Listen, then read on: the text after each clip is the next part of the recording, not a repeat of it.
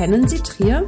Ihr Architekturpodcast des Trierer Stadtmagazins 16 vor. Kennen Sie den gläsernen Pavillon? Die gläserne Etage inmitten steinerner Fassaden aus der Gründerzeit fällt sofort ins Auge, wenn man sich vom Bahnhof in Richtung Innenstadt bewegt. Was einst als Schandfleck angesehen wurde, steht heute unter Denkmalschutz und leer. Es ist eines der wenigen stadtbildprägenden Bauten Triers aus den 50er Jahren, zumindest der obere gläserne Teil. So vielschichtig die Baugeschichte des Eckhauses an der Theodor-Heuss-Allee zur Göbenstraße ist, so unterschiedlich waren auch die Nutzungen der auffälligen Architektur. Je nach Bedarf wurde hier während der letzten 120 Jahre angebaut, verändert oder belassen, ganz nach Zeitgeschmack und Notwendigkeit. Die spitzwinklige Ecke zwischen der Hauptverbindung vom Bahnhof in Richtung Innenstadt und der hier einmündenden Göbenstraße ist zur Entstehungszeit ein privater Garten. Mit dem Bau des Wilhelminischen Hauptbahnhofs 1878 wird auch die damals sogenannte Bahnhofstraße bzw. Nordallee angelegt, an der mehrstöckige repräsentative Geschäfts- und Bürgerhäuser entstehen. Viele Häuser besitzen einen Vorgarten und der des Eckhauses aus dem Jahr 1880 fällt besonders groß aus. Mit einer umfassenden Mauer und einem großen Gartentor wirkt der des Hauses Nummer 18 fast wie ein kleiner Park am Rande der Straße, wie eine Postkarte aus dem frühen 20. Jahrhundert zeigt. Das im Besitz der Sparkasse befindliche Haus wird 1926 von einer Trierer Familie gekauft, die das gründerzeitliche Haus mit dem auffalligen Zeltdach eingreifend umbaut. Die Familie stockt das Haus um eine Etage auf, darf die Höhe des Gebäudes aber nicht vergrößern. Heute zu sehen ist nur noch die oberste Spitze des Daches, welches auf der niedrigen zweiten Etage ruht, die eher wie von einem Flachdach bedeckt wirkt. Auffälliger als die Ausweitung in die Höhe ist jedoch der Anbau, der seit 1932-33 den Garten verdrängt. Hier lassen die Besitzer, ein moderner und architekturbegeisterter Werbetreibender und seine Frau, eine Fotografin, einen polygonalen Eckladen anbauen.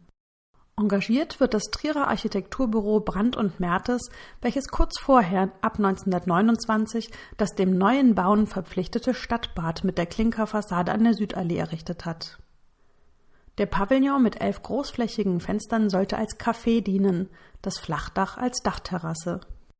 Diesen Zweck erfüllt der Bau jedoch nur einmalig während der Heiligrockwallfahrt 1933, als das Gebäude mitten auf dem Pilgerweg zwischen St. Maximin und dem Dom liegt. Direkt auf der Spitze der Kreuzung entsteht passend dazu ein Kiosk, in dem bis zum Zweiten Weltkrieg Obst, Schokolade und Zeitungen feilgeboten werden.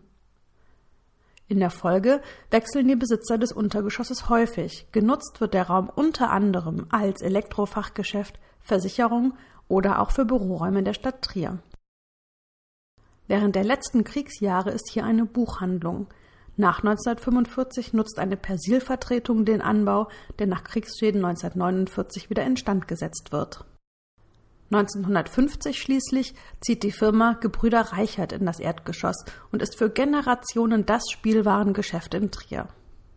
Die Firma verkauft auch Kinderwagen, Korbwaren, Korbmöbel, Kinderbetten sowie Gartenmöbel, Boote und Zelte, wie ein Briefbogen wirbt. Aufgrund des breiten Warenangebots reicht die Verkaufsfläche von 145 Quadratmetern schnell nicht mehr aus.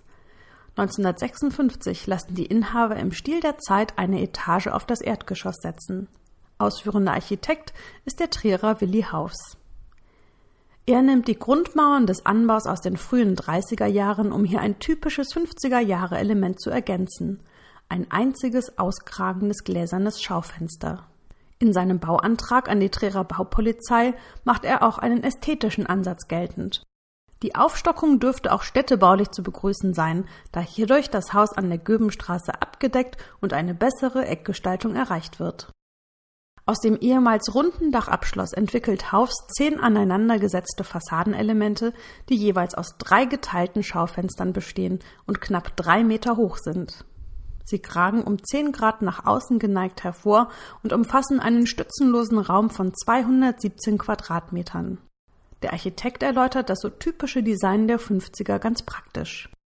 Die Fensteranlage soll schräg gestellt werden, damit Spiegelungen auf ein Mindestmaß verringert werden. Die Fensterrahmen selbst sind aus schmalen eisernen Fensterprofilen. Das Glas wird durch Metallleisten gehalten.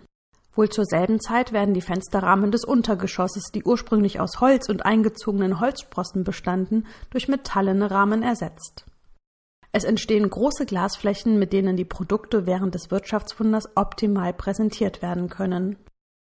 Der nun zweietagige Verkaufsraum wird mit einer raumgreifenden geschwungenen Treppe verbunden, wodurch der untere, ehemals auch stützenfreie Raum eine charakteristische Änderung im Stil der Zeit erfährt. Bis 1966 nutzen die Gebrüder Reichert das Gebäude für ihren Einzelhandel. Während die Architektur der 50er Jahre heute nicht nur unter Denkmalschutz steht, sondern auch zahlreiche Liebhaber hat, beschwert sich zur Bauzeit ein anonymer Trierer erfolglos bei der Baupolizei. Er schreibt in der Bahnhofstraße 18, unweit des Hauptbahnhofs, also des Hauptzugangs der Fremden in der Stadt, entsteht durch Aufsetzen eines Stockwerks bald zwei Meter vorragend über die übrige Hausfront eine derartige Verschandelung der Straße bzw. des Entrees in die Stadt, dass es dringend geboten erscheint, den Plan zu überprüfen und noch rechtzeitig das Abtragen des im Bau befindlichen Vorbaus zu erwägen. Es dürfte sich sicher eine bessere Lösung finden lassen. Diese hat sich nicht gefunden und auch die späteren Mieter haben den Stil des Gebäudes zumindest von außen zur Freude aller Liebhaber der Fifties erhalten. Im Inneren überlebte die Verbindung der beiden Etagen nur bis 1974. Von 67 bis 74 nutzt ein Trierer Gastronom die immense Fläche für die Bastei, ein Restaurant mit Tanzcafé und Bar unter anderem für kabarettistische Darbietungen, Beatmusik, Striptease-Vorführungen, Zauberei und Artistik wie ein Briefwechsel mit der Stadt Trier verrät. Mit dem Namen der Gaststätte zieht er eine Verbindung zur bekannten Kölner Architektur von Wilhelm Ripan, der 1924 ein gleichnamiges Restaurant am Rheinufer errichtete. Ebenfalls ein polygonaler, glasumfasster Raum mit auskragender Grundfläche auf vorhandenen Mauern. Doch während die Kölner Küche noch heute hochrangig ist, liefen in der Trierer Bastei am Ende die Ratten über den Tisch, so die Hausbesitzerin. 1974 zieht in das Erdgeschoss eine Apotheke ein, womit die Verbindung der beiden Etagen wieder entfernt wird. Oben feiert 1981 die Freie Christengemeinde Trier im Gemeindesaal mit Platz für bis zu 100 Gläubige Gottesdienste. Bis sich die Trierer ab 1983 im Bodybuilding-Studio Becker Sport ihre Muskeln stählen. 20 Jahre später nutzt das Café Lübke Sounds bis Dezember 2011 den lichtdurchfluteten Raum unter dem begrünten geschwungenen Dach für Konzerte, Ausstellungen und Kleinkunst. Alle Architekturgeschichten zum Hören finden Sie unter www.architektur-podcast.de.